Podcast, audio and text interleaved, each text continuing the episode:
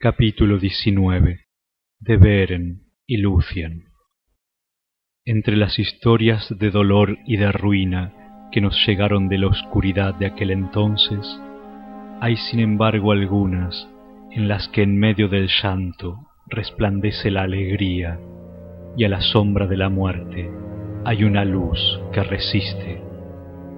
Y de estas historias, la más hermosa a los oídos de los elfos es la de Beren y Lúthien. De sus vidas se hizo la balada de Leithian, la liberación del cautiverio, que es la más extensa, salvo una de las canciones dedicadas al mundo antiguo. Pero aquí se cuenta la historia con menos palabras y sin canto. Se ha dicho que Barahir se negó a abandonar Dorthonion y que allí Morgoth lo persiguió a muerte hasta que por fin solo quedaron con él doce compañeros.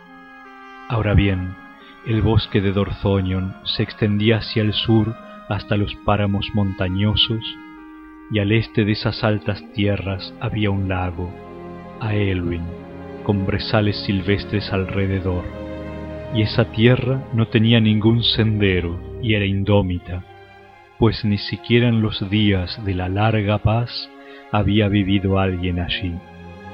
Sin embargo, las aguas del lago Aelwin eran veneradas, claras y azules durante el día, parecían de noche un espejo para las estrellas, y se decía que la misma Melian había consagrado esas aguas en días de antaño. Allí se retiraron Barahir y sus compañeros proscritos, e hicieron de ese lugar su guarida, y Morgoth no pudo descubrirlo. Pero el rumor de los hechos de Barahir y sus compañeros se extendió hasta muy lejos, y Morgoth ordenó a Sauron que los encontrara y los destruyera. Ahora bien, entre los compañeros de Barahir estaba Gorlim, hijo de Angrim. Su esposa se llamaba Eiliniel, y grande era el amor que se tenían antes de que llegara el mal. Pero Gorlim, al volver de la guerra, encontró su casa saqueada y abandonada. Su esposa había desaparecido. Si muerta o raptada, él no lo sabía. Entonces acudió a Barahir, y de toda la compañía fue el más feroz y desesperado. Pero la duda le roía el corazón, pensando que quizá Eiliniel no estuviera muerta a veces partía solo y en secreto y visitaba su casa, que todavía estaba en pie en medio de los campos y los bosques que otrora fueran suyos. Y esto llegaron a saberlo los servidores de Morgoth. En un día de otoño llegó a la casa a la caída del sol, y al acercarse le pareció ver una luz en la ventana, y avanzando con cautela miró dentro. Allí vio a Eiliniel, y la cara de ella estaba devastada por el dolor y el hambre, y le pareció oír que se lamentaba de que él la hubiera abandonado. Pero cuando la llamó a grandes voces, la luz se apagó en el viento, aullaron los lobos, y de súbito sintió en los hombros las pesadas manos de los cazadores de Sauron. De este modo se le tendió la trampa a Gorlim, y llevándolo al campamento lo atormentaron con el propósito de averiguar el escondite de Barahir y todas sus andanzas. Pero Gorlim nada dijo. Entonces le prometieron que sería puesto en libertad y devuelto a Eiliniel si cedía, y por fin, abrumado por el dolor y añorando estar con su mujer, vaciló. Entonces, sin más, lo condujeron a la espantosa presencia de Sauron, y Sauron dijo, Me entero ahora de que estás dispuesto a hacer trato conmigo. ¿Cuál es tu precio? Y Gorlim respondió que quería volver a ver a Eiliniel y con ella ser puesto en libertad, porque creía que también Eiliniel estaba cautiva. Entonces Sauron sonrió diciendo, Pequeño precio en verdad por tan gran traición. Así será entonces, sin duda. Habla. Gorlim habría callado entonces, pero intimidado por los ojos de Sauron, dijo por fin todo lo que éste quería saber. Entonces Sauron rió y se burló de Gorlim y le reveló que sólo había visto un fantasma inventado por hechicería para atraparlo, porque Eilingen estaba muerta. No obstante, accederé a tu ruego, dijo Sauron, e irás al encuentro de Eilingen, y te libraré de mi servicio.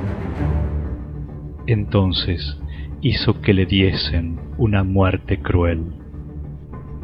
De este modo se reveló el escondite de Barahir y Morgoth tendió su red sobre él, y los orcos, acercándose en las horas silenciosas de antes del alba, sorprendieron a los hombres de Dorthonion y los mataron a todos, salvo a uno, porque Beren, hijo de Barahir, había sido enviado por su padre en una misión peligrosa a espiar los pasos del enemigo, y se encontraba muy lejos cuando la guarida fue tomada pero mientras dormía en la noche del bosque, soñó que unas aves alimentadas de carroña se apretaban como hojas en las ramas desnudas de los árboles que crecían junto a una ciénaga y que la sangre goteaba de sus picos.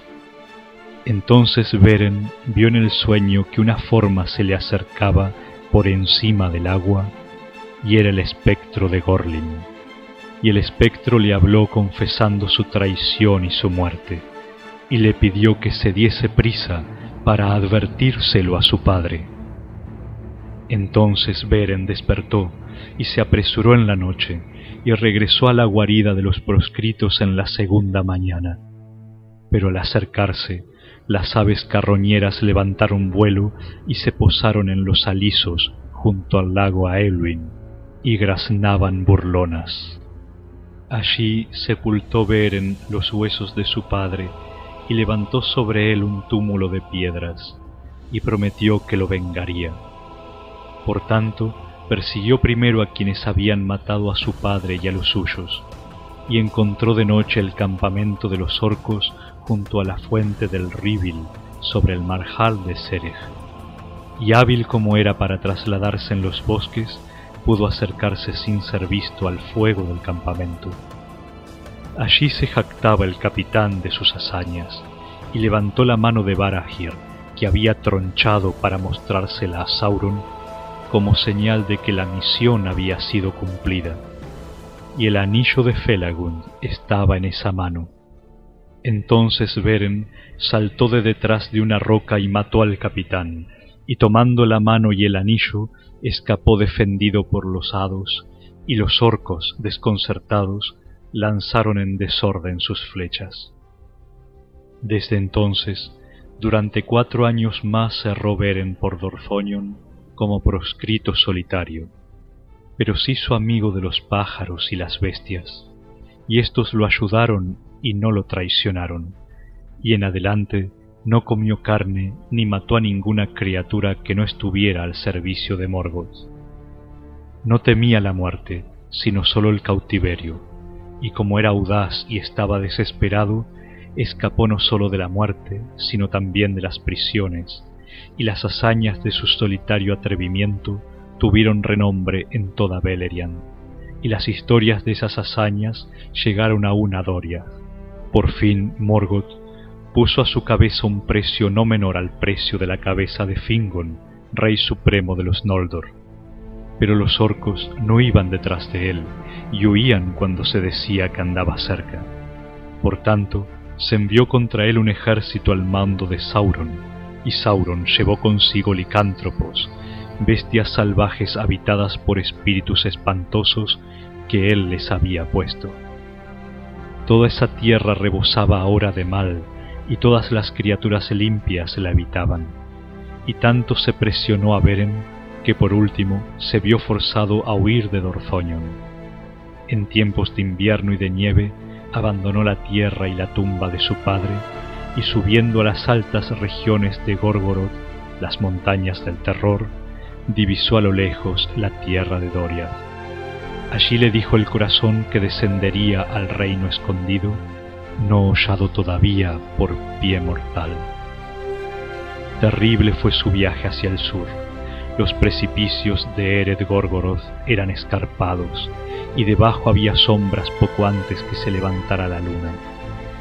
Más allá se encontraba el descampado de Dungordev, donde la hechicería de Sauron y el poder de Melian estaban juntos, y el horror y la locura andaban sueltos. Allí habitaban las arañas de la raza feroz de Ungoliant, tejiendo las telas invisibles en las que quedaban atrapadas todas las criaturas. Y allí erraban monstruos nacidos durante la larga oscuridad, antes del nacimiento del sol, que iban de casa en silencio mirando alrededor con múltiples ojos. No había alimento para elfos ni hombres en esa tierra maldita, sino solo muerte. Ese viaje no fue la menor de las grandes hazañas de Beren, pero luego nunca se refirió a él, temiendo que el horror lo dominara otra vez. Y nadie sabe cómo pudo orientarse y encontrar senderos que ningún hombre o elfo se habían atrevido a hollar hasta entonces, y llegar a las fronteras de Doria. Y atravesó los laberintos que Melian había tejido en torno al reino de Thingol como ella lo había previsto, porque una gran maldición pesaba sobre él. Se dice en la balada de Leithian que Beren llegó tambaleándose a Doriath con la cabeza cana y como agobiado por muchos años de pesadumbre, tanto había sido el tormento del camino. Pero errando en el verano por los bosques de Neldoreth, se encontró con Lucien, hija de Thingol y Melian. A la hora del atardecer, al elevarse la luna, mientras ella bailaba sobre las hierbas inmarcesibles del claro umbroso junto a Esgalduin. Entonces todo recuerdo de su pasado dolor lo abandonó y cayó en un encantamiento, porque Lucien era la más hermosa de todos los hijos de Ilúvatar. Llevaba un vestido azul como el cielo sin nubes, pero sus ojos eran grises como la noche iluminada de estrellas. Estaba el manto bordado con flores de oro, pero sus cabellos eran oscuros como las sombras del crepúsculo, como la luz sobre las hojas de los árboles, como la voz de las aguas caudalosas, como las estrellas sobre las nieblas del mundo, así eran la gloria y la belleza de Lucien, y tenían la cara una luz resplandeciente. Pero ella desapareció de súbito, y él se quedó sin voz, como presa de un hechizo, y durante mucho tiempo erró por los bosques, impetuoso y precavido como una bestia, buscándola. La llamó en su corazón Tinubiel, que significa ruiseñor, hija del crepúsculo, en la lengua de los elfos grises pues no conocía otro nombre para ella.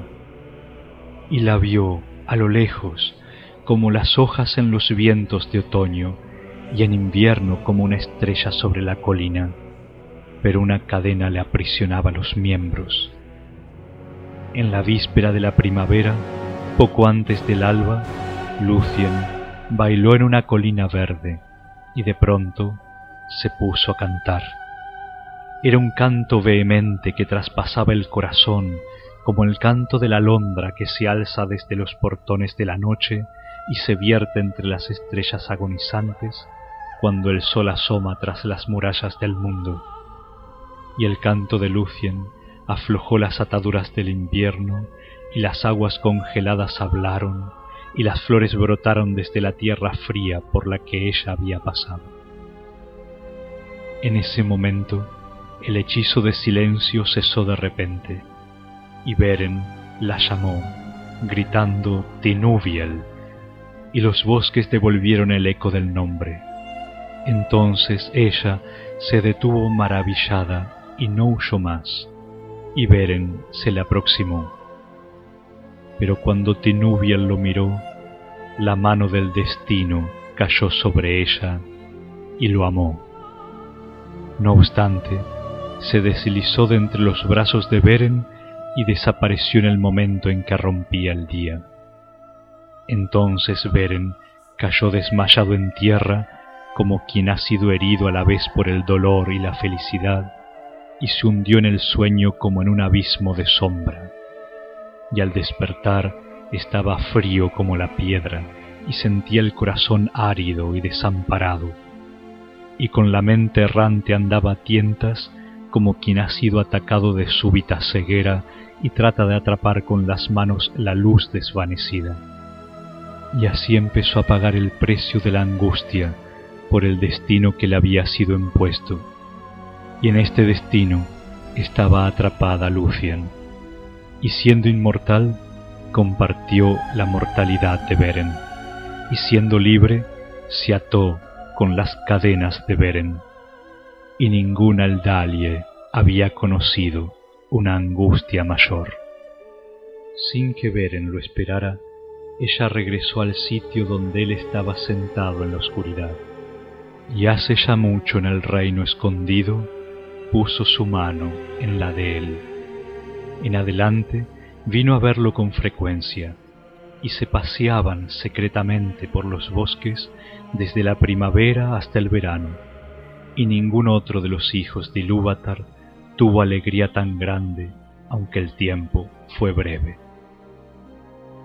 Pero Daeron el bardo también amaba a Lucien y espió sus encuentros con Beren y los denunció a Thingol. Entonces el rey se llenó de enojo porque amaba a Lucien más que a ninguna otra cosa, poniéndola por encima de todos los príncipes de los elfos, mientras que a los hombres mortales ni siquiera los tomaba como sirvientes. Por tanto, le habló a Lucien con pena y asombro, pero ella no quiso revelarle nada, hasta que él le juró que no haría morir a Beren ni lo tomaría prisionero. Pero envió a unos sirvientes a que se apoderaran de él y lo condujeran a Menegroth como a un malhechor. Y Lucien se anticipó y llevó ella misma a Beren ante el trono de Thingol como si fuera un huésped honorable. Entonces Thingol miró a Beren con desprecio y enfado, pero Melian guardaba silencio. ¿Quién eres? preguntó el rey, que llegas aquí como un ladrón y te aproximas a mi trono sin ser invitado. Pero Beren, atemorizado, porque el esplendor de Menegroth y la majestad de Thingol eran muy grandes, nada respondió. Por tanto Lucien habló y dijo, Él es Beren, hijo de Barahir, señor de los hombres, poderoso enemigo de Morgoth.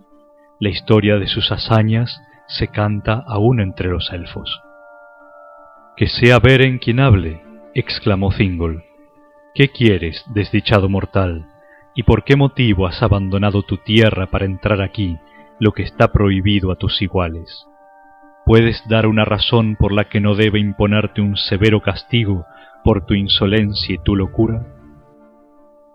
Entonces Beren, levantando la cabeza, contempló los ojos de Lucien, y luego miró también a Melian, y le pareció que le ponía palabras en la boca.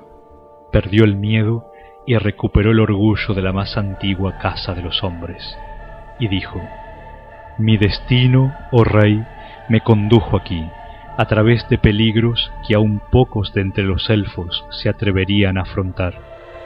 Y he encontrado aquí lo que en verdad no buscaba, pero ahora quiero tener para siempre, porque está por encima de la plata y el oro, y ninguna joya se le iguala. Ni la roca, ni el acero, ni los fuegos de Morgoth, ni todos los poderes de los reinos de los elfos me separarán del tesoro de mis deseos, porque Lucien, tu hija, es la más bella de todas las criaturas del mundo.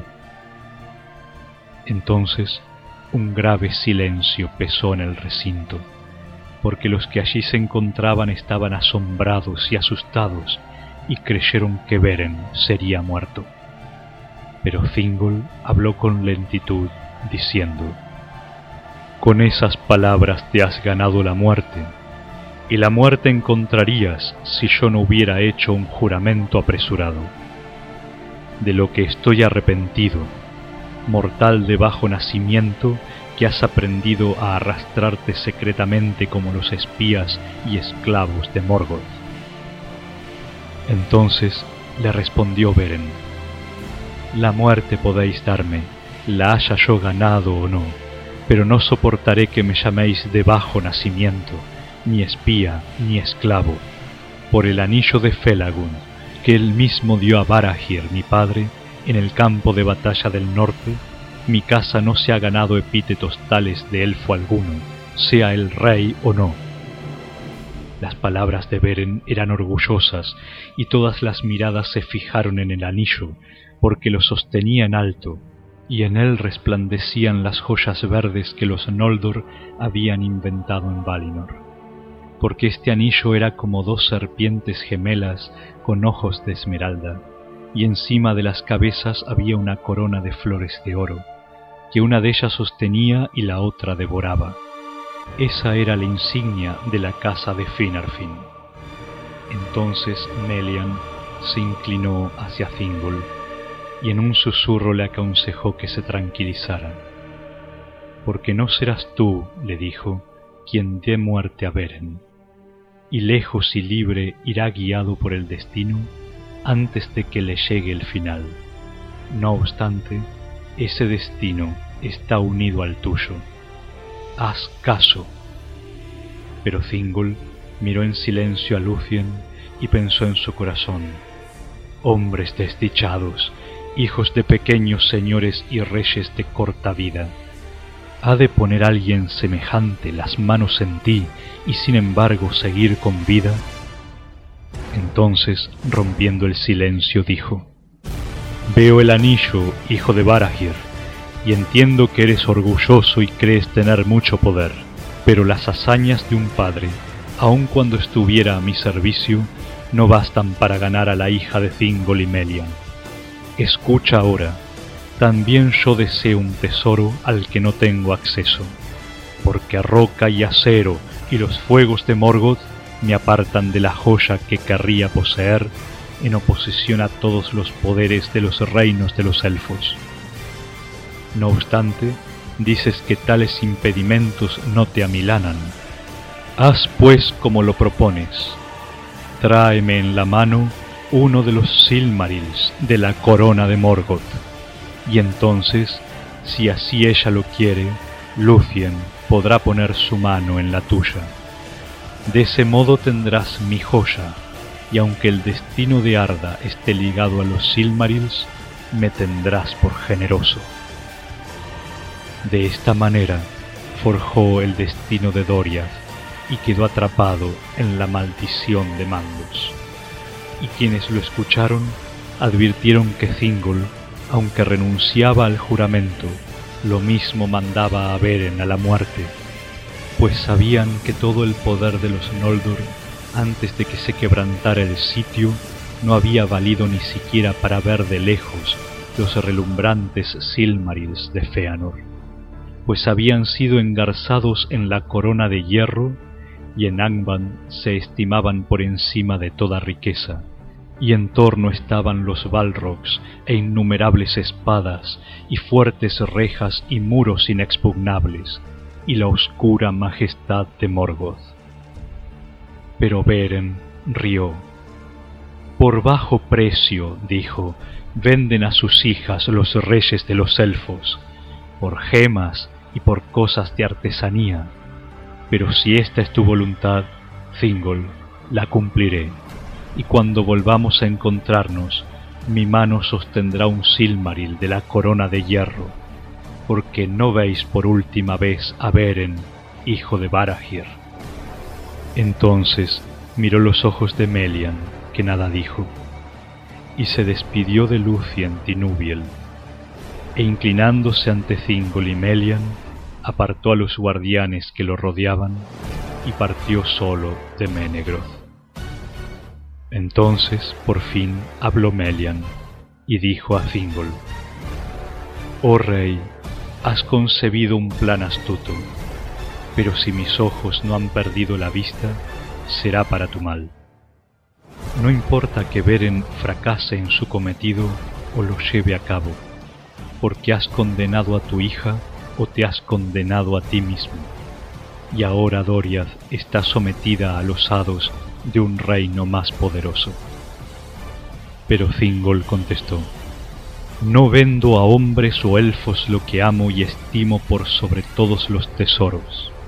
Y si hubiera esperanza o temor de que Beren volviera vivo a Menegroth, no contemplaría otra vez la luz del cielo, aunque yo lo haya jurado. Pero Lucien cayó, y desde esa hora no volvió a cantar en Doriath. Un silencio profundo se hizo en los bosques y las sombras se alargaron en el reino de Thingol. Se dice en la balada de Leithian que Beren pasó por Doriath sin ser molestado y llegó al fin a la región de las lagunas del crepúsculo y los marjales del Sirion, y dejando atrás la tierra de Thingol, trepó a las montañas sobre las cataratas del Sirion donde las aguas se precipitan bajo tierra con gran estrépito.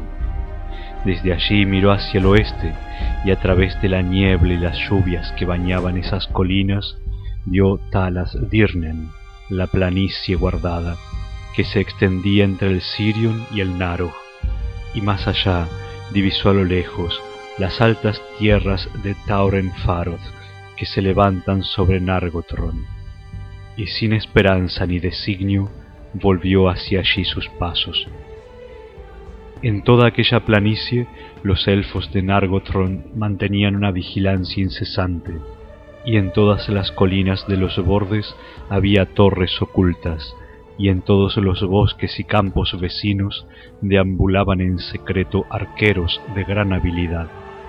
Las flechas llegaban seguras a destino y eran mortales, y nada entraba allí furtivamente si ellos no lo deseaban. Por tanto, antes de que Beren hubiera avanzado mucho, supieron que andaba por el bosque y que su muerte estaba próxima. Pero conociendo el peligro en que se encontraba, Beren llevaba siempre en alto el anillo de Felagund, y aunque no veía a nadie a causa de la cautela de los cazadores, se sentía vigilado y a menudo exclamaba en voz alta, soy Beren, hijo de Barahir, amigo de Felagund. Llevadme al rey. Así fue que los cazadores no lo mataron y le salieron juntos al paso y le ordenaron que se detuviera.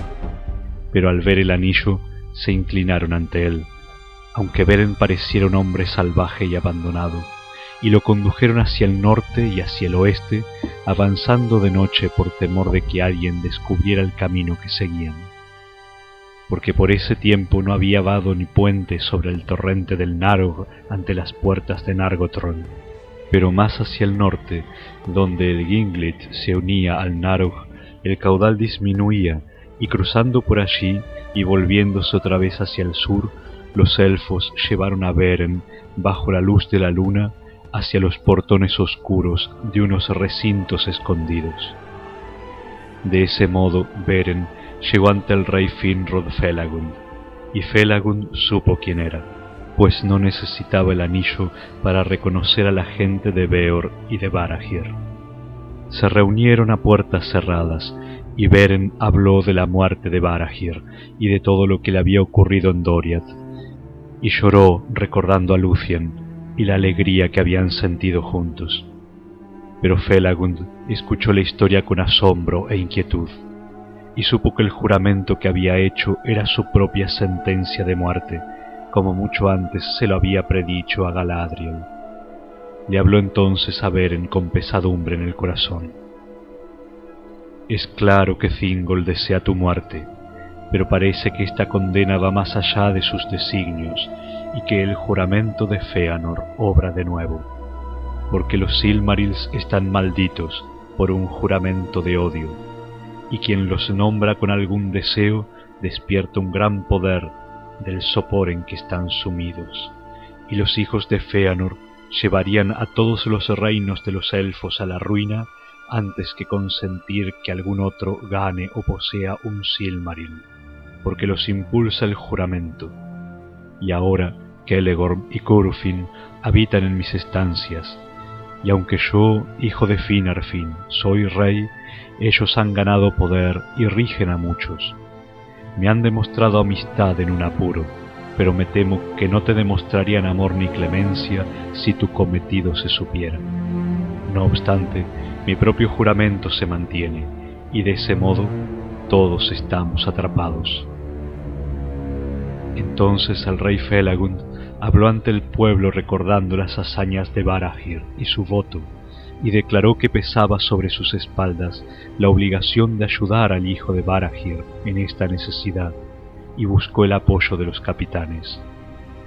Entonces Kelegorm se alzó de entre la multitud y desenvainando la espada gritó, Sea amigo o enemigo, demonio de Morgoth, elfo o hijo de los hombres, o cualquier otra criatura viviente de Arda, no habrá ley, ni amor, ni alianza del infierno, ni poder de los Valar, ni capacidad de hechicería que lo defienda del odio sempiterno de los hijos de Feanor si toma o encuentra un Silmaril y lo guarda, porque a los Silmarils solo nosotros tenemos derecho hasta que termine el mundo. Muchas otras palabras pronunció, tan poderosas como lo habían sido mucho antes en Tirion las palabras de su padre, que por primera vez inflamaron la rebelión de los Noldor. Y después de Kelegorm habló Corufin, con mayor gentileza, pero no con menos poder, conjurando en la mente de los elfos una visión de guerra y la ruina de Nargothrond. Tan grande fue el miedo que puso en los corazones que desde entonces y hasta el tiempo de Turin Ningún elfo de ese reino quiso ir a una batalla campal, sino que con cautela y emboscadas, con hechicería y dardos emponzoñados, persiguieron a todos los forasteros olvidando los vínculos de linaje. De este modo perdieron el valor y la libertad de los elfos de antaño, y hubo oscuridad en aquellas tierras. Y murmurando entonces que el hijo de Finarfin no era un bala como para darles órdenes, apartaron de él los ojos. Pero la maldición de mandos cayó sobre los hermanos, y en ellos brotaron oscuros pensamientos, y pensaron enviar a Felagund solo a la muerte y usurpar si era posible el trono de Nargothrond, porque eran del linaje más antiguo de los príncipes de los Noldor. Y Felagund, viendo que lo abandonaban, se quitó de la cabeza la corona de plata de Nargothrond y la arrojó a los pies de los hermanos diciendo, Podéis romper vuestros juramentos de fidelidad, pero yo he de cumplir con mi obligación. No obstante, si hay alguien sobre el que no ha caído aún la sombra de nuestra maldición, no me sería difícil encontrar al menos unos pocos seguidores, y no tendría que irme de aquí como un mendigo que ha sido echado de las puertas. Hubo diez que se mantuvieron a su lado, y el jefe de ellos, que se llamaba Edrahil, inclinándose, recogió la corona y preguntó si tenía que dársela un senescal en tanto Felagund no regresara. Porque vos seguís siendo mi rey y el de ellos, dijo, no importa lo que ocurra. Entonces Felagund dio la corona de Nargothrond a Orodreth, su hermano, para que gobernara en su lugar y Kelegorm y Curufin nada dijeron, pero sonrieron y abandonaron la estancia. Una tarde de otoño Felagund y Beren abandonaron Nargothrond con sus diez compañeros y viajaron juntos a orillas del Narog hasta su fuente en las cataratas de Ibrin. Bajo las montañas de la sombra descubrieron un campamento de orcos y los mataron a todos por la noche y se llevaron los pertrechos y las armas. Por las artes de Felagund cambiaron de forma y de rostro hasta que parecieron orcos, y así disfrazados llegaron al camino del norte y se aventuraron por el paso hacia el oeste entre Eredwetrin y las tierras altas de Taornufuin. Pero Sauron los vio desde la torre y dudó, porque iban deprisa y no se detuvieron a dar cuenta de sus actos como estaban obligados a hacer los sirvientes de Morgoth que fueran por ese camino. Por tanto, mandó detenerlos y conducirlos ante él. De ese modo se libró la contienda entre Sauron y Felagund, que alcanzó tanto renombre, porque Felagund luchó contra Sauron con cantos de poder, y el rey era muy poderoso, pero fue Sauron quien se impuso, como se dice en la balada de Leithian entonó un canto de hechicería, de ocultaciones y revelaciones, de falsedades y traiciones. Allí Felagund respondió de pronto con un canto de obstinada firmeza, de guerra contra el poder y resistencia, de secretos guardados, de una fuerza de torre, de confianza, de libertad, de huida, de formas cambiantes y móviles, de emboscadas fallidas, trampas destruidas, de prisiones abiertas y de cadenas rotas. Los cantos se adelantaban y retrocedían, flaqueando, zozobrando, y cuanto más crecía la fuerza de ese canto, más Felagund luchaba, y puso en sus palabras el poder y la magia que había traído de las élficas landas. Suavemente en la sombra oyeron a los pájaros que a lo lejos cantaban en Nargothrond y el suspiro del mar mucho más lejos, más allá del mundo del oeste, en la arena, en la arena de perlas del país de los elfos. Se espesó entonces la sombra, creció la noche en Valinor, manaba la sangre roja junto al mar, donde los Noldor mataron a los jinetes de la espuma, donde robaron las naves blancas de velamen blanco, de los puertos claros de lámparas, el viento se lamenta, el lobo aúlla, los cuervos vuelan, el hielo murmura en las bocas del mar, los cautivos lloran tristes en Angband, retumba el trueno, los fuegos arden y Finrod cae a los pies del trono. Entonces Sauron los despojó de los disfraces, y ellos aparecieron allí ante él desnudos y asustados. Pero aunque así se reveló lo que eran, no pudo descubrir Sauron cómo se llamaban ni qué se proponían. Los arrojó por tanto a un foso profundo, oscuro y silencioso, y los amenazó con una muerte atroz, a menos que uno de ellos le confesara la verdad. De vez en cuando venían dos ojos que ardían en la negrura, y un licántropo devoró a uno de los compañeros, pero ninguno traicionó al Señor. En el momento en que Sauron arrojó a Beren al foso, un abismo de horror se abrió en el corazón de Lucien, y al ir a Melian en busca de consejo, se enteró de que Beren estaba en las mazmorras de Tolin Gauroth, sin esperanza de salvación.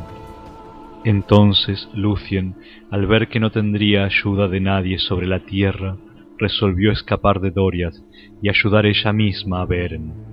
Pero buscó la asistencia de Daeron quien delató al rey lo que ella pretendía.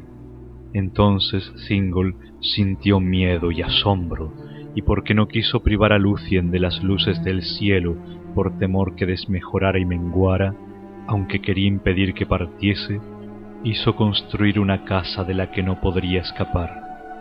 No lejos de las puertas de Menegroth se erguía el más alto de todos los árboles del bosque de Neldoreth, un bosque de hayas en la mitad septentrional del reino.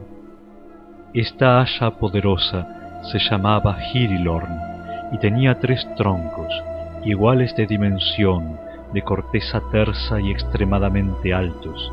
Las ramas se extendían muy por encima del suelo. Bien arriba, entre los tallos de Hirilorn, se construyó una casa de madera, y ahí se hizo morar a Lucian y las escaleras se retiraron y se guardaron, excepto sólo cuando los sirvientes de Thingol le traían lo que ella necesitaba. Se cuenta en la balada de Leithian cómo ella escapó de la casa de Hirilorn, porque recurrió a sus artes de encantamiento e hizo que los cabellos le crecieran muy largos, y con ellos tejió un vestido oscuro que la cubría como una sombra y que estaba cargado con un hechizo de sueño. Con las hebras que quedaban, trenzó una cuerda y la dejó caer desde la ventana. Y cuando el extremo se meció sobre los guardianes que estaban sentados bajo el árbol, éstos cayeron en un profundo sopor. Entonces Lucien abandonó aquella cárcel y envuelta en la capa de sombras escapó a todas las miradas y desapareció de Doria. Dio la casualidad que Kelegorm y Curufin habían ido de casa a la planicie guardada, y esto hicieron porque Sauron, entrando en sospechas, envió muchos lobos a las tierras de los elfos. Por tanto los elfos montaron los caballos y echaron a correr junto con sus propios perros, y creían que antes de regresar tendrían nuevas del rey Felagund.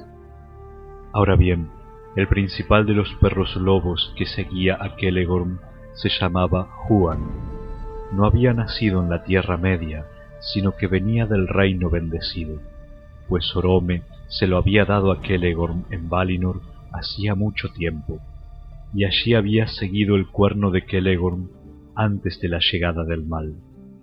Juan siguió a Kelegorm en el exilio y le era fiel, y de ese modo también él quedó sometido a la maldición de dolor que pesaba sobre los Noldor y se decretó que se toparía con la muerte, aunque no antes de encontrarse con el lobo más poderoso que hubiera andado por el mundo. Fue entonces que Juan halló a Lucien, que huía como una sombra sorprendida por la luz bajo los árboles, cuando Kelegorm y Curufin descansaban por un momento cerca de los confines occidentales de Doriath, porque nada escapaba a la vista y el olfato de Juan ni lo detenía ningún encantamiento, y no dormía ni de noche ni de día. La llevó a Kelegorm, y Lucien, al enterarse de que él era un príncipe de los Noldor y enemigo de Morgoth, se alegró, y declaró quién era dejando caer la capa. Tan grande fue la súbita belleza revelada bajo el sol que Kelegorm se enamoró de ella, pero le habló continuo y le prometió que encontraría ayuda si volvía con él a Nargothrond. No mostró en ningún momento que ya sabía de Beren y de su cometido, a los que ella refirió, ni tampoco que el asunto le interesaba de cerca. Así pues, interrumpieron la cacería y volvieron a Nargothrond, y Lucien fue traicionada, porque la retuvieron y le quitaron la capa, y no se le permitió atravesar las puertas ni hablar con nadie, salvo con los hermanos Kelegorm y Curufin porque ahora, creyendo que Beren y Felagund habían caído prisioneros y nada ni nadie podía rescatarlos, se propusieron dejar morir al rey y retener a Lucien y obligar a Thingol a conceder la mano de ella a Celeborn. De este modo, crecerían en poder y se convertirían en los más poderosos príncipes de los Noldor. Y no tenían intención de recuperar los Silmarils por arte o por guerra, ni permitir que nadie más lo hiciese en tanto no dominaran todos los reinos élficos. Orodreth no tenía poder para resistírseles, pues ellos gobernaban los corazones del pueblo de Nargothrond, y Kelegorm envió mensajeros a Thingol con su apremiante petición. Pero Juan el perro era de corazón fiel, y amaba a Lucien desde el momento en que la había encontrado, y el cautiverio de ella lo apenaba. Por tanto, iba a menudo a la cámara de Lucien y a la noche yacía delante de su puerta, pues sentía que el mal había llegado a Nargothrond. Lucien se sentía sola y hablaba a menudo con Juan y le contaba de Beren, que era amigo de todos los pájaros y las bestias que no servían a Morgoth. Y Juan la escuchaba, porque comprendía el lenguaje de todas las criaturas dotadas de voz pero sólo le estaba permitido hablar con palabras tres veces antes de morir. Ahora bien, Juan concibió un plan de ayuda para Lucien, y llegada la noche le llevó la capa y por primera vez le habló dándole consejo. Entonces, por caminos secretos, la condujo fuera de Nargothrond, y huyeron juntos hacia el norte, y él se humilló y permitió que ella lo cabalgara a modo de corcel como hacían a veces los orcos sobre los grandes lobos. Y así avanzaron muy deprisa pues Juan era rápido e infatigable. En los fosos de Sauron yacían Beren y Felagund, y todos sus compañeros habían muerto ya, pero Sauron se proponía conservar a Felagund hasta el final porque entendía que era un Noldor de gran poder y sabiduría, y creía que era él quien guardaba el secreto de la misión de los elfos. Pero cuando el lobo vino en busca de Beren, Felagund recurrió a todo su poderío y rompió las ligaduras, y luchó con el licántropo y lo mató con dientes y manos. No obstante, él mismo estaba herido de muerte. Entonces le habló a Beren diciendo, Me voy ahora a mi largo descanso en los recintos intemporales de más allá de las aguas y las montañas de Aman. Transcurrirá mucho antes de que vuelva a ser visto entre los Noldor, y puede que no nos encontremos una segunda vez en la vida o en la muerte, porque los destinos de nuestras gentes se apartan. Adiós. Así murió Felagund, en la oscuridad de Tolin Gauron, cuya gran torre él mismo había construido. De esta manera, el rey Finrod Felagund, el más hermoso y el más amado de la casa de Finwë, cumplió su juramento. Pero Beren se lamentó desesperado junto a él.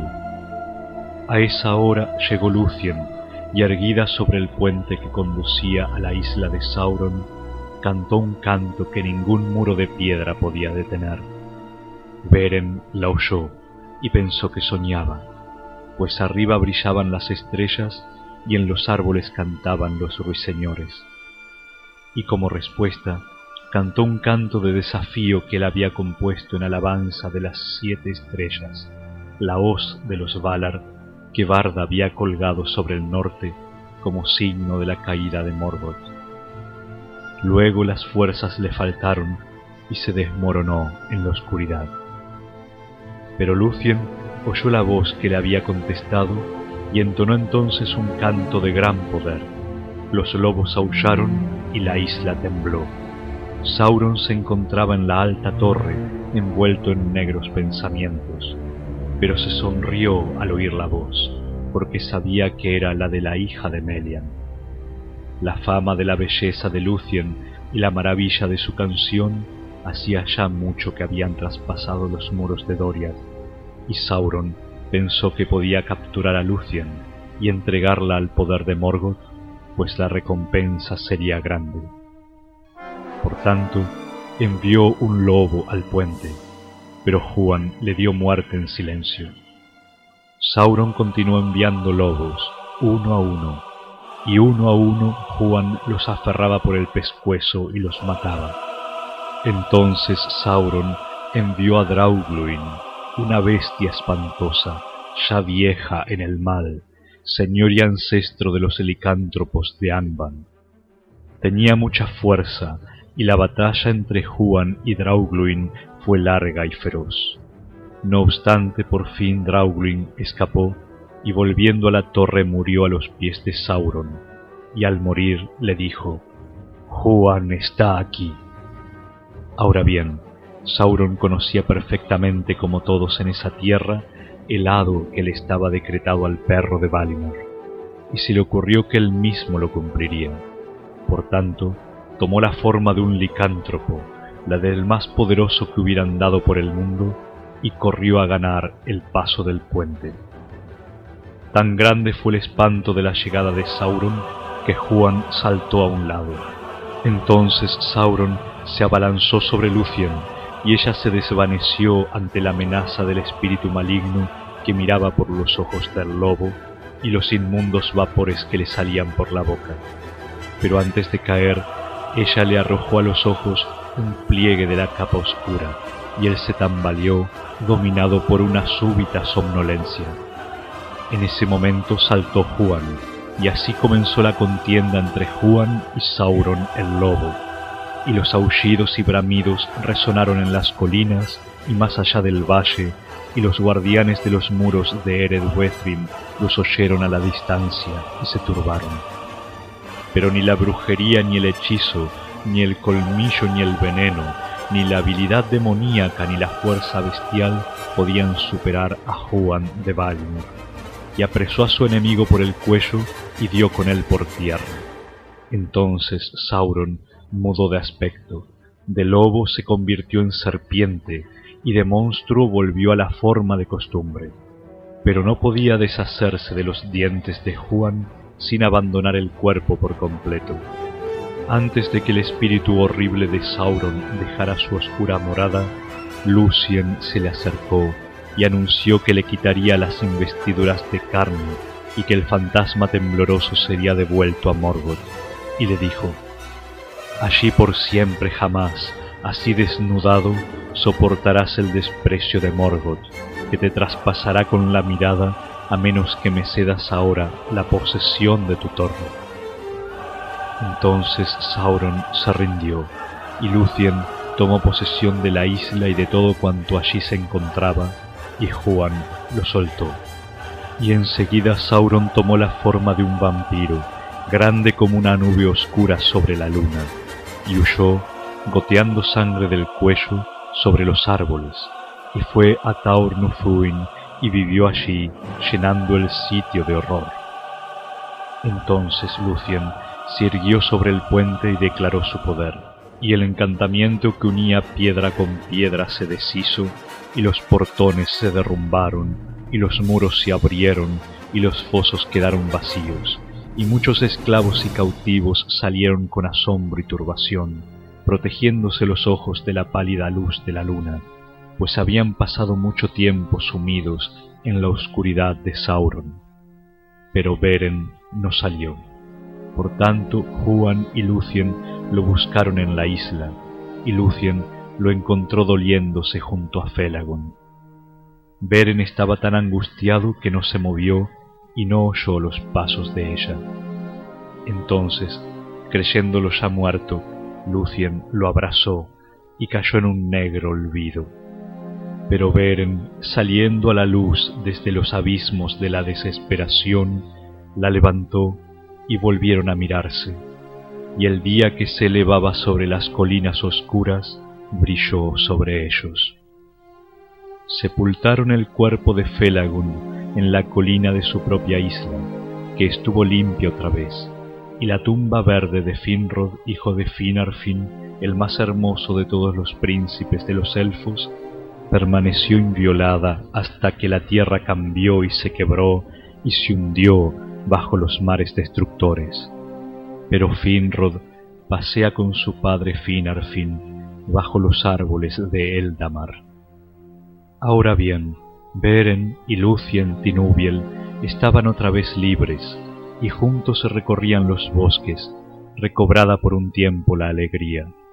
Y aunque llegó el invierno, a ellos no los dañó, porque las flores no se marchitaban por donde andaba Lucia y los pájaros cantaban al pie de las colinas vestidas de nieve. Pero Juan, que era fiel, volvió a la casa de Celegorm. Sin embargo, el amor que los unía ya no fue tan grande. Hubo un tumulto en Nargothrond, porque allí se reunieron muchos elfos que habían sido prisioneros en la isla de Sauron, y se levantó un clamor que las palabras de Celegorm no lograron apaciguar lamentaban amargamente la caída del rey Felagund y decían que una doncella se había atrevido a lo que no se habían atrevido los hijos de Feanor. Pero muchos advirtieron que era la traición antes que el miedo lo que había guiado a Kelegorm y Curufin. Así ocurrió que los habitantes de Nargothrond ya no se sintieron obligados a obedecerles y volvieron otra vez a la casa de Finarfin y sirvieron a Orodre. Pero él no permitió que dieran muerte a otros hermanos, como deseaban algunos, porque el derramamiento de la sangre de parientes por parientes haría que la maldición de Mandos pesara aún más sobre todos ellos. No obstante, ni pan ni descanso concedió a Kelegor y a Curufin dentro del reino, y juró que en adelante habría poco amor entre Nargothrond y los hijos de Feanor. Así sea, dijo Celegorm, y hubo una luz de amenaza en sus ojos, pero Curufin sonrió. Entonces montaron a caballo y se alejaron de prisa como el fuego, al encuentro, si les era posible, de los hermanos del este. Pero nadie quiso acompañarlos, ni siquiera los que eran de su propio linaje, porque todos advirtieron que la maldición pesaba sobre los hermanos y que el mal los seguía. En ese tiempo que Lebrimor, el hijo de Curufin, repudió las acciones de su padre y se quedó en Nargothrond, pero Juan iba siempre detrás del caballo de Kelegorm. Cabalgaron hacia el norte, pues estaban impacientes e intentaban pasar a través de Dimbar, a lo largo de las fronteras septentrionales de Doriath, en busca del camino más rápido a Himrin, donde vivía Maedros, el hermano de ellos, y tenían aún la esperanza de ir por ese camino, pues estaba cerca de las fronteras de Doriath, evitando Nandungordev y la lejana amenaza de las montañas del terror. Ahora bien, se dice que Beren y Lucien fueron de un lado a otro hasta que llegaron al bosque de Brethil y se acercaron por fin a los confines de Doriath. Entonces Beren recordó el juramento. En contra de él mismo, resolvió que cuando Lucien llegara otra vez a la seguridad de su propia tierra, él se pondría de nuevo en camino. Pero ella no estaba dispuesta a volver a separarse y dijo, Tienes que elegir, Beren, entre dos cosas, abandonar la misión y tu juramento y llevar una vida errante sobre la faz de la tierra, o mantener tu palabra y desafiar el poder entronizado en la oscuridad. Pero por cualquiera de esos caminos yo te seguiré y nuestra suerte será la misma. Mientras conversaban juntos de estas cosas, andando sin hacer caso de nada más, Kelegorm y Curufin llegaron deprisa cabalgando por el bosque, y los hermanos los vieron y los reconocieron desde lejos. Entonces Kelegorm dio media vuelta y espolió el caballo hacia Beren con la intención de atropellarlo. Pero Curufin se volvió de pronto e inclinándose alzó a Lucien sobre la montura, pues era un jinete fuerte y hábil. Entonces Beren saltó de delante de Kelegorm al caballo de Curufin que pasaba rápido junto a él, y el salto de Beren alcanzó renombre entre hombres y elfos. Aferró a Curufin por la garganta desde atrás y echándose de espaldas cayeron juntos al suelo. El caballo se encabritó y rodó, pero Lucien fue arrojada a un lado sobre la hierba. Entonces Beren empezó a estrangular a Curufin, pero la muerte se le acercaba, pues Kelegorm cabalgaba hacia él con una espada en alto. En ese momento, Juan olvidó que servía a Kelegorm y le saltó encima, de modo que el caballo se volvió y no quiso acercarse a Beren por miedo al gran perro de caza. Kelegorm maldijo al perro y al caballo, pero Juan no se alteró. Entonces Lucien se incorporó e impidió la muerte de Curfin. Beren, sin embargo, lo despojó de pertrechos y armas y le sacó el cuchillo, Angrist, que le colgaba sin vaina a un costado. Ese cuchillo había sido hecho por Telhar de Nogrod y atravesaba el hierro como si fuera madera verde. Entonces Beren, alzando a Curufin, lo empujó lejos y le ordenó que volviera a reunirse con su noble parentela, y quizá allí le enseñarían a dedicarse a empresas de mayor valor. Me quedo con tu caballo, le dijo, para servicio de Lucien y puede considerarse dichoso de librarse de amo semejante. Entonces Curfin maldijo a Beren bajo las nubes y el cielo. Vete de aquí, le dijo, y que encuentres una muerte pronta y amarga. Kelegorm lo puso junto a él sobre la montura, y los hermanos se prepararon para alejarse, y Beren se volvió y no les prestó atención. Pero Curufin, lleno de vergüenza y malicia, tomó el arco de Kelegorm y disparó mientras avanzaba, y la flecha estaba destinada a Lucien. Juan saltó y la atrapó con la boca, pero Curufin disparó otra vez y Beren saltó delante de Lucien y el dardo lo hirió en el pecho. Se cuenta que Juan persiguió a los hijos de Feanor y que ellos huyeron atemorizados, y al volver le trajo a Lucien una hierba del bosque, y con esa hoja ella restañó las heridas de Beren y por medio de sus artes y de su amor lo curó, y así por fin volvieron a Doria. Allí Beren, desgarrado entre el juramento y su amor, y sabiendo que ahora Lucien estaba a salvo, se levantó una mañana antes que el sol asomara y la encomendó al cuidado de Juan. Luego partió con gran angustia mientras ella aún dormía sobre la hierba. Cabalgó rápido otra vez hacia el norte, hacia el paso del Sirion, y al llegar a los bordes de Taornufuin miró a través del yermo de Anfauglith y vio a lo lejos los picos de Zangorodrim. Allí soltó el caballo de Curufin y le dijo que abandonara miedo y servidumbre y que corriera libre por la hierba verde en las tierras del Sirion. Entonces, encontrándose solo y en el umbral del último peligro, compuso la canción de la partida en alabanza de Lucien y de las luces del cielo, porque creía que había llegado el momento de despedirse del amor y de la luz. De esa canción forman parte estas palabras. Adiós, dulce tierra y cielo del norte, benditos para siempre, pues aquí yació y aquí corrió con miembros ligeros, bajo la luna, bajo el sol, Lucien Tinubiel, tan bella que ninguna lengua mortal puede decirlo. Aunque cayese en ruinas todo el mundo y se deshiciera, arrojado de vuelta, desvanecido en el viejo abismo, aun así fue bueno que se hiciese el crepúsculo, el alba, la tierra, el mar, para que Lucien fuera por un tiempo. Y cantó en alta voz, sin cuidarse de que alguien pudiera oírlo, pues estaba desesperado y no encontraba modo de escapar. Pero Lucien escuchó la canción y respondió cantando mientras avanzaba inadvertida por los bosques, porque Juan, consintiendo una vez más en que ella lo cabalgase, la había llevado tras el rastro de Beren. Mucho había reflexionado Juan en algún recurso que alejara del peligro a esos dos a quienes amaba. Se desvió por tanto ante la isla de Sauron mientras corrían otra vez hacia el norte y tomó desde entonces la forma del espantoso licántropo Draugluin, y ella la del horrendo murciélago Thuringwethil.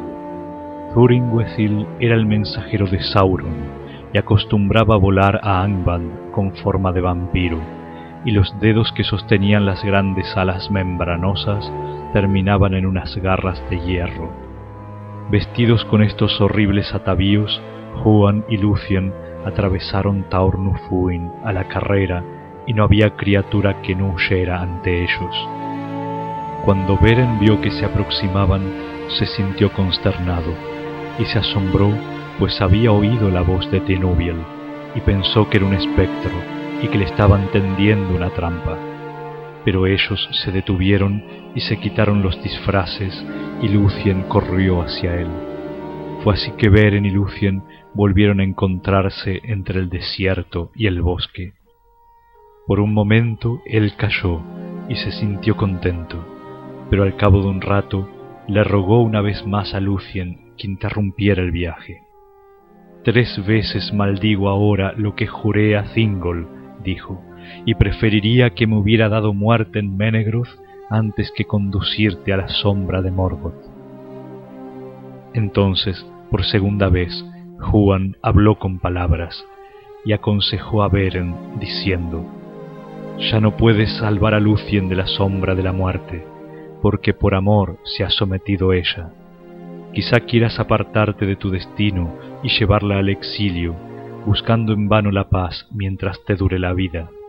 Pero si no reniegas de tu destino, entonces por fuerza Lucien habrá de morir sola, y desafiará contigo el destino que te aguarda desesperanzado, pero no seguro. No tengo más consejos para ti, ni tampoco he de seguir tu camino, pero mi corazón predice que encontrarás algo ante las puertas y que yo lo veré. Todo lo demás me es oscuro. No obstante puede que nuestros tres caminos lleven de vuelta a Doriath y que volvamos a vernos antes del fin. Entonces Beren advirtió que Lucien no podía ser apartada del destino que se les había impuesto, y ya no trató de disuadirla. Por consejo de Juan y las artes de Lucien, tomó entonces la forma de Draugluin, y ella la del horror alado de Thringwethil.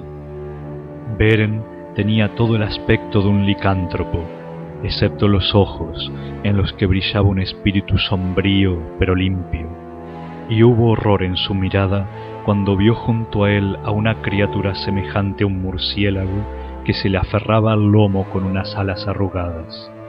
Entonces, aullando bajo la luna, descendió a saltos por la colina y el murciélago giraba y revoloteaba sobre él. Pasaron por todos los peligros hasta que luego del largo y fatigoso camino llegaron cubiertos de polvo al valle terrible que se extiende ante las puertas de Angband. Junto al camino se abrían unas grietas negras por donde asomaban unas serpientes ondulantes. Los acantilados se levantaban a un lado y a otro como muros fortificados. Ante ellos estaba el portal inexpugnable, un arco ancho y oscuro al pie de la montaña. Por encima de él se alzaba un risco de mil pies de altura.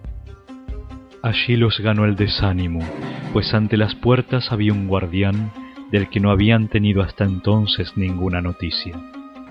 A Morgoth le habían llegado rumores sobre no sabía qué designios de los príncipes de los elfos, y siempre se oían en las veredas del bosque los aullidos de Juan, el gran perro de guerra que hacía mucho habían soltado los Valar.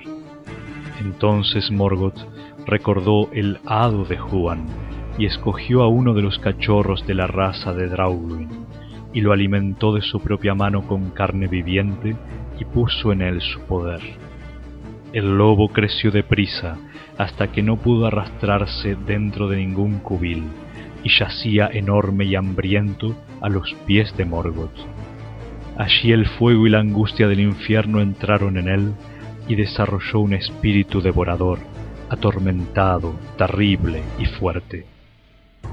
Carharot, fauces rojas, se lo llamó en las historias de aquellos días, y aun Fauglir, las quijadas de la sed, y Morgoth lo tenía despierto a las puertas de Angband por temor de que Juan viniera.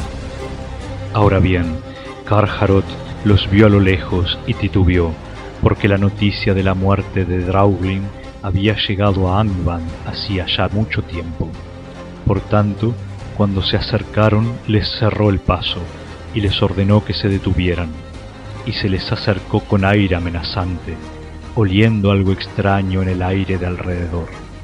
Pero de pronto algún poder ancestral, heredado de la raza divina, poseyó a Lucien, y despojándose del inmundo disfraz, avanzó, pequeña, ante el poderoso Karharut, pero radiante y terrible. Levantó la mano y le ordenó que durmiera, diciendo, Oh espíritu engendrado del dolor, cae ahora en la oscuridad y olvida por un momento el espantoso destino de tu vida. Y Karharut cayó como herido por el rayo. Entonces Beren y Lucien atravesaron el portal y descendieron las escaleras laberínticas, y juntos llevaron a cabo la más grande de las hazañas jamás intentadas por hombre o elfo alguno porque llegaron hasta el trono de Morgoth en el más profundo de los recintos, un palacio sostenido por el horror, iluminado por el fuego y repleto de armas de tormento y muerte. Allí Beren se escabulló en forma de lobo bajo el trono, pero Lucien perdió el disfraz por voluntad de Morgoth, que le clavó la mirada. Y ella no se amilanó, dijo cómo se llamaba, y ofreció cantar ante él a la manera de un trovador. Entonces Morgoth, al ver la belleza de Lucien, concibió pensamientos de una malvada lujuria y un designio más oscuro que ninguno que hubiese albergado en el corazón desde que huyera de Valinor. Así fue burlado por su propia malicia, porque la observaba dejándola libre por un rato, complaciéndose secretamente en sus propios pensamientos.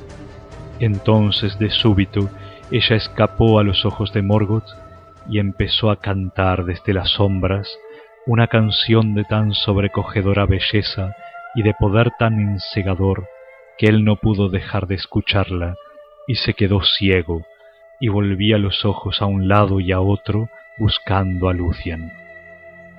Toda la corte yacía ahora adormilada y todos los fuegos vacilaron y se extinguieron.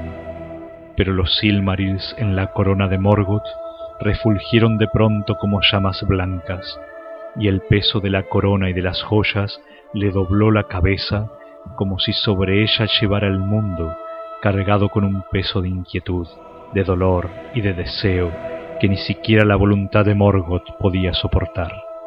Entonces Lucien, sosteniéndose el vestido alado, saltó al aire y su voz descendió como la lluvia sobre los lagos, profunda y oscura. Echó la capa ante los ojos de Morgoth y lo sumió en un sueño tenebroso como el vacío exterior por el que una vez él había andado solo. De pronto Morgoth cayó como un monte que se derrumba y arrojado como el rayo fuera del trono, quedó postrado boca abajo sobre los suelos del infierno. La corona se le soltó de la cabeza y rodó retumbando. Todo estaba quieto alrededor. Como una bestia muerta, Beren yacía en el suelo, pero Lucien lo despertó tocándolo con la mano, y él se sacó el disfraz de lobo y esgrimió el cuchillo Angrist, y de las garras de hierro que lo sostenían quitó uno de los Silmarils. Cuando lo tuvo en la mano cerrada, el resplandor le atravesó la carne y la mano se le convirtió en una lámpara encendida, pero la joya no se resistió y no le hizo daño. A Beren se le ocurrió entonces que iría más allá de lo exigido por el juramento y que se llevaría de Angband las tres joyas de Feanor. Pero no era ese el destino de los Silmarils. El cuchillo Angrist se partió, y un fragmento de la hoja hirió a Morgoth en la mejilla. Morgoth gruñó y se agitó, y todas las huestes de Angband se movieron en sueños. Entonces el terror ganó a Beren y a Lucien, y huyeron, despavoridos y sin disfraces, solo deseando ver la luz una vez más. No fueron estorbados ni perseguidos, pero las puertas cerraban la salida, porque Karharot había despertado y estaba ahora erguido de cólera sobre el umbral de Angband. Antes de que se dieran cuenta, él los vio y les saltó encima mientras corrían.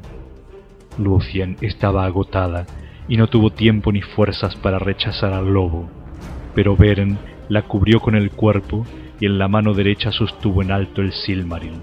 Karharot se detuvo y por un instante tuvo miedo. Vete y corre, gritó Beren, porque he aquí un fuego que te consumirá, y junto contigo a todas las criaturas malvadas. Y puso el Silmaril ante los ojos del lobo. Pero Karharot miró la joya sagrada y no se acobardó, y el espíritu devorador que tenía dentro despertó en un fuego súbito, y abriendo las fauces mordió de pronto la mano de Beren y la arrancó de la muñeca. En ese momento, una llama de angustia le ardió en las entrañas, y el Silmaril le quemó la carne maldita. Aullando huyó de delante de ellos, y los muros del valle de las puertas retumbaron con el clamor atormentado de Karharot. Tan terrible se volvió en su locura que todas las criaturas de Morgoth que moraban en ese valle o que andaban por los caminos que allí conducen, huyeron lejos, porque mataba a toda criatura viviente con que tropezara, e irrumpió desde el norte llevando la ruina sobre el mundo. De todos los terrores llegados a Beleriand antes de la caída de Angband, la locura de Karharot fue el más espantoso, porque el poder del Silmaril estaba escondido en él. Ahora bien, Beren yacía desmayado junto a las peligrosas puertas, y la muerte se le acercaba, porque había veneno en los colmillos del lobo. Lucien extrajo con los labios el veneno y aún desfalleciente intentó restañar la espantosa herida.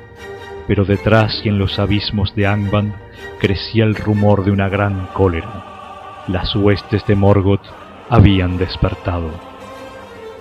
Fue así que la búsqueda del Silmaril pudo haber terminado en ruina desesperación.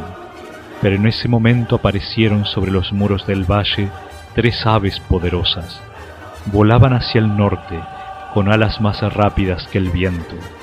Todas las bestias y aves tenían ya noticia del viaje y del apuro de Beren, y el mismo Juan les había pedido que lo ayudaran vigilando.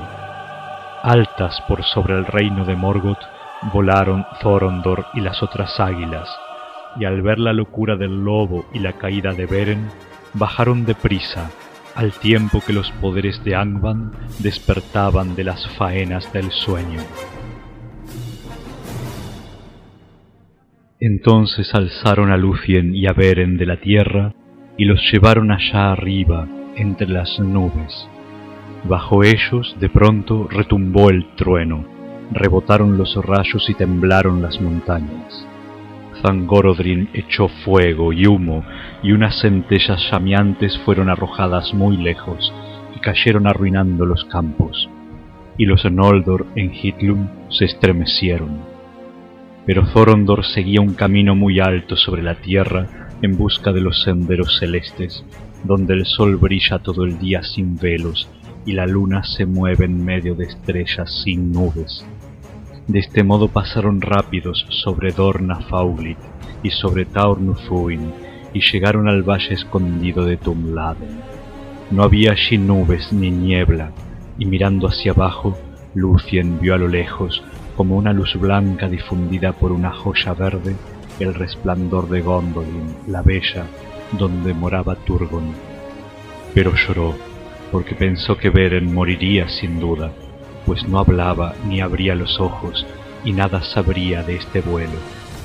Y por fin las águilas los depositaron en las fronteras de Doria y llegaron al mismo valle pequeño del que Beren había partido a escondidas y desesperado mientras Lucien dormía. Allí las águilas la dejaron al lado de Beren y volvieron a los altos nidos de Chrysaegrim. Pero Juan vino en ayuda de Lucien y juntos asistieron a Beren como antes le curara a ella la herida abierta por Curufin. Pero esta herida era terrible y emponzoñada. Durante mucho tiempo yació Beren y su espíritu erraba por los oscuros límites de la muerte conociendo siempre una angustia que lo perseguía de sueño en sueño. Entonces, de pronto, cuando la esperanza de ella casi se había agotado, Beren despertó y al mirar hacia arriba vio hojas contra el cielo y oyó bajo las hojas a Lucien junto a él, que cantaba con una voz suave y lenta, y era primavera otra vez. En adelante, Beren fue llamado Erhamion, que significa el manco, y llevaba el sufrimiento grabado en la cara. Pero por fin fue devuelto a la vida por el amor de Lucian, y se puso en pie, y juntos caminaron por los bosques una vez más. Y no se apresuraron a abandonar ese sitio porque les parecía bello. Lucien en verdad deseaba errar al aire libre y no regresar nunca, olvidada de la casa y la gente y de toda la gloria de los reinos de los elfos. Y entonces Beren se sintió feliz. Pero durante mucho tiempo no pudo olvidar el juramento de que volvería a Menegroth y que no siempre tendría apartada a Lucien de Singol, porque se atenía a la ley de los hombres, creyendo peligroso hacer caso omiso de la voluntad del Padre, salvo en extrema necesidad y le parecía también inadecuado que alguien de tan real linaje y tan hermosa como Lucien viviera siempre en los bosques, como los rudos cazadores entre los hombres, sin casa ni honor, ni las cosas bellas que deleitan a las reinas de los Eldalie. Por tanto, al cabo de un tiempo la persuadió y abandonó aquellas tierras sin moradas y llegó a Doriath, conduciendo a Lucien de vuelta al hogar. Así lo quería el destino. En Doriath habían transcurrido días de pesadumbre. La congoja y el silencio habían ganado a todos cuando Lucien se perdió. Mucho tiempo la buscaron en vano, y se dice que por entonces Daeron, el bardo de Thingol, desapareció de la ciudad y no fue visto nunca más. Él era el que hacía la música de la danza y el canto de Lucien antes de que Beren viniera a Doriath, y él la había amado y había puesto todos sus pensamientos de amor en la música. Así llegó a ser el más grande de los bardos de los elfos al este del mar, aún de mayor renombre que Maglor, hijo de Feanor. Pero en busca de Lucien desesperado, erró por caminos extraños, y pasando sobre las montañas, bajó al este de la Tierra Media, donde por muchas edades lamentó junto a las aguas oscuras la suerte de Lucien, hija de Thingol, la más bella de todas las criaturas vivientes. En esa ocasión Thingol recorrió a Melian, pero ella no quiso aconsejarle más, y dijo que el destino que la había concebido tenía que obrar hasta el fin y que por ahora no podía hacer otra cosa que esperar el tiempo oportuno. Pero Thingol se enteró de que Lucien se había ido muy lejos de Doriath, porque llegaron en secreto mensajeros de Kelegorm, como ya se ha dicho, diciendo que Felagund había muerto y que Beren había muerto, pero que Lucien estaba en Nargothrond y que Kelegorm la desposaría. Entonces Thingol montó en cólera y envió espías con intención de combatir contra Nargothrond, y así se enteró de que Lucien había huido otra vez, y que Kelegorm y Curufin habían sido expulsados de Nargothrond. Entonces dudó de sus propios propósitos, pues no tenía fuerzas suficientes para atacar a los siete hijos de Feanor, pero envió mensajeros a Himring solicitando ayuda en la busca de Lucien ya que Kelegorn no la había enviado a la casa de su padre ni había logrado retenerla en sitio seguro. Pero en el norte del reino los mensajeros se toparon con un peligro súbito e insospechado, la embestida de Karharot, el lobo de Angband. En su locura había venido furioso desde el norte y pasando por el lado oriental de Tarnufuin descendió desde las fuentes del Esgalduin como un fuego destructor. Nada lo estorbaba, y el poder de Melian en los límites de la tierra no lo detuvo, porque lo empujaba el destino y el poder del Silmaril que lo atormentaba dentro. Así irrumpió en los bosques inviolados de Doriath, y todos huyeron aterrados.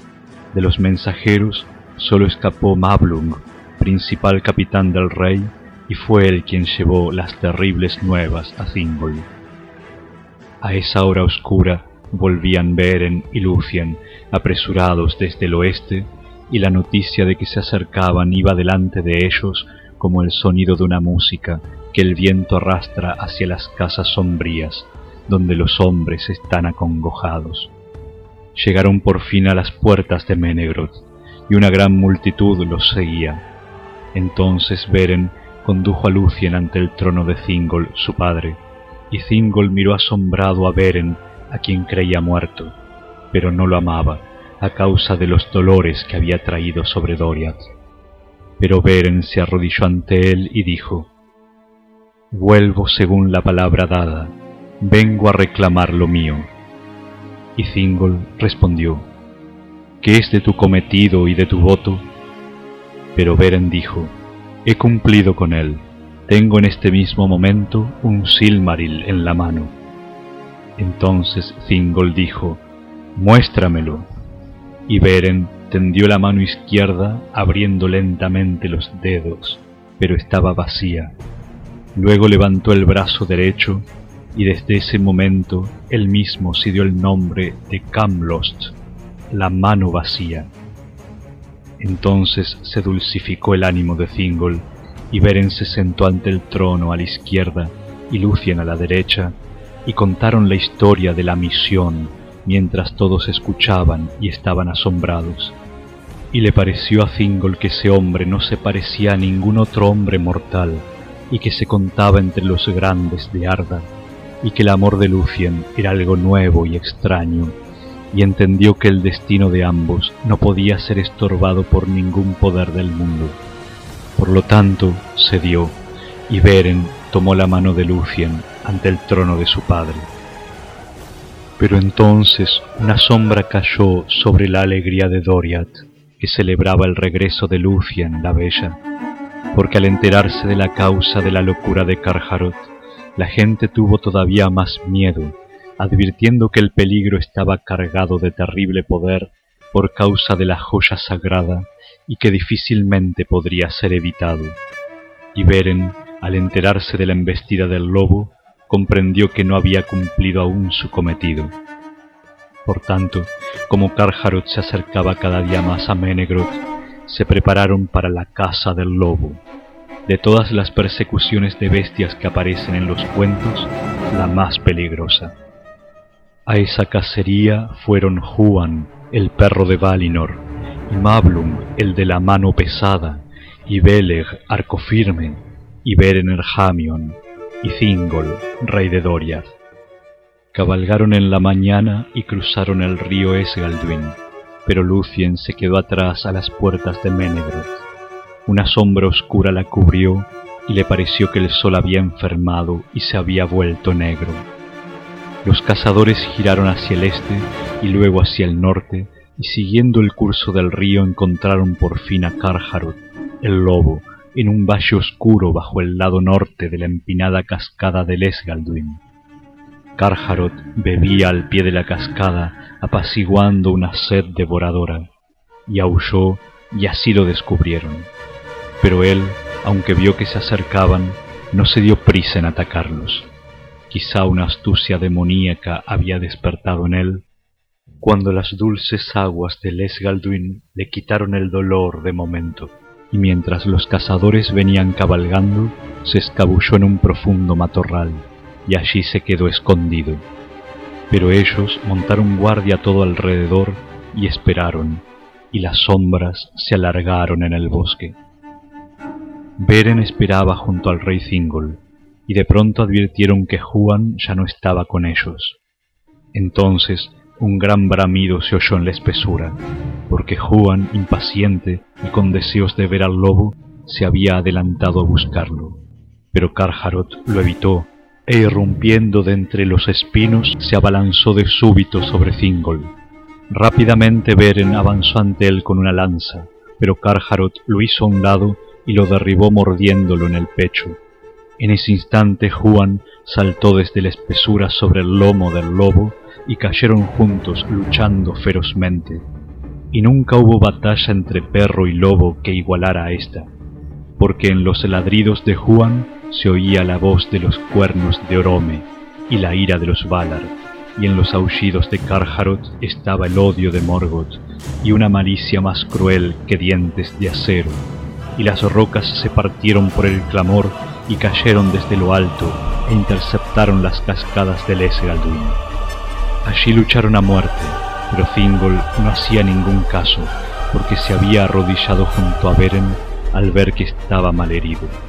En ese momento, Juan mató a Carharot, pero allí, en los bosques entrelazados de Doriath, su propio destino desde tanto atrás pronunciado tuvo cumplimiento y estaba herido mortalmente, y el veneno de Morgoth entró en él.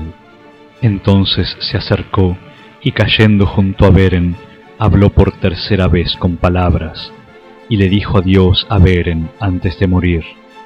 Beren no habló, pero puso su mano sobre la cabeza del perro, y así se despidieron. Mablung y Beleg acudieron deprisa en ayuda del rey, pero cuando vieron lo sucedido, arrojaron a un lado las lanzas y lloraron. Luego Mablung sacó un cuchillo y abrió el vientre del lobo, y por dentro parecía todo consumido, como si hubiera sido abrasado con fuego, aunque la mano de Beren que sostenía la joya estaba todavía intacta.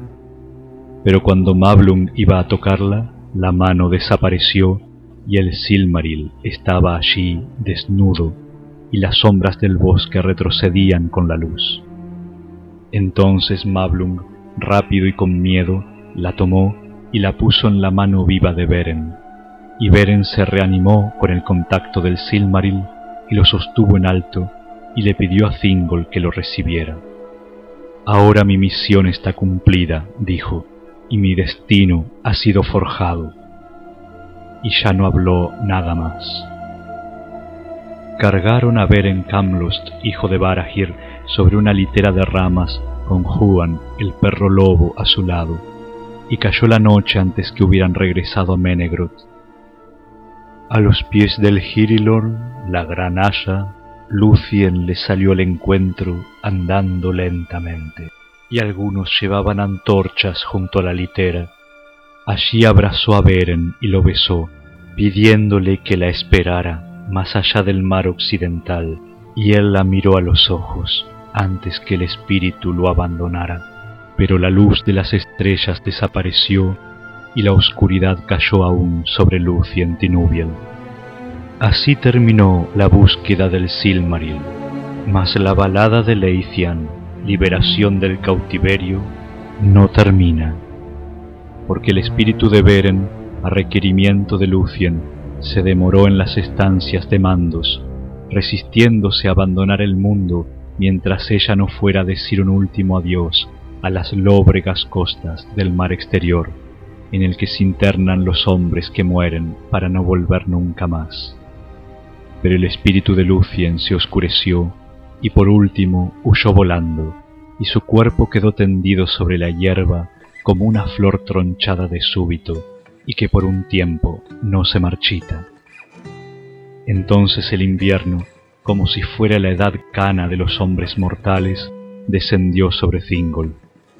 Pero Lucien llegó a las estancias de mandos, donde están los sitios designados para los Eldalie, más allá de las mansiones del occidente, en los confines del mundo. Allí los que esperan se sientan a la sombra del pensamiento de los Eldalie.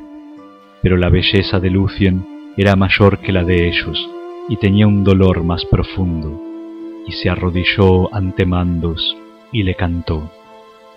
La canción de Lucien ante Mandos fue la más hermosa de las compuestas con palabras y la más triste que nadie haya escuchado jamás.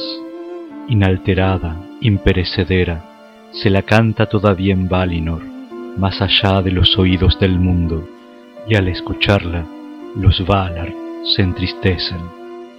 Porque Lucien compuso dos temas, el dolor de los elfos y la congoja de los hombres. Los dos linajes que hizo Ilúvatar para que morasen en Arda, el reino de la tierra, en medio de las estrellas innumerables. Y cuando Lucien se arrodilló a los pies de Mandos, sus lágrimas cayeron como la lluvia sobre la piedra, y Mandos se conmovió, él que nunca así se conmoviera antes y que nunca así se conmovió después. Por tanto, convocó a Beren, y como Lucien se lo había dicho a la hora de la muerte, volvieron a encontrarse más allá del mar occidental. Pero Mandos no tenía poder para retener a los espíritus de los hombres muertos dentro de los confines del mundo, después de que esperaran un tiempo, ni podía cambiar el destino de los hijos de Ilúvatar. Por tanto, fue ante Manwë, señor de los Valar, que gobernaba el mundo bajo la égida de Ilúvatar, y Manwë buscó consejo en lo más íntimo de su propio pensamiento donde se revelaba la voluntad de Ilúvatar. Esta es la alternativa que ofreció a Lucien. Por causa de sus fatigas y sus dolores, podría abandonar a Mandos e ir a Valinor, para morar allí hasta el fin del mundo entre los Valar y olvidar todas las penas. Allí no las seguiría Beren, porque no le estaba permitido a los Valar evitar la muerte que es el don de Ilúvatar a los hombres. Pero la otra elección posible era la que sigue, regresar a la Tierra Media y llevar consigo a Beren para morar allí otra vez, mas sin ninguna seguridad de vida o de alegría. Ella se volvería entonces mortal y estaría sometida a una segunda muerte, lo mismo que él, y antes de no mucho abandonaría el mundo para siempre, y su belleza no sería más que un recuerdo en el canto. Este destino eligió Lucian, abandonando el reino bendecido y olvidando todo parentesco con los que allí moran. Así, cualquiera fuera el dolor que tuvieran por delante, el hado de Beren y Lucien sería siempre el mismo, y los dos senderos irían juntos más allá de los confines del mundo.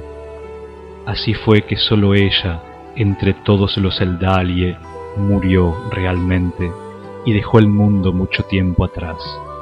No obstante, con su elección, los dos linajes se unieron, y aunque el mundo haya cambiado, ella fue la precursora de muchos en quienes los Eldar ven todavía la imagen de Lucien, la amada, a quien han perdido.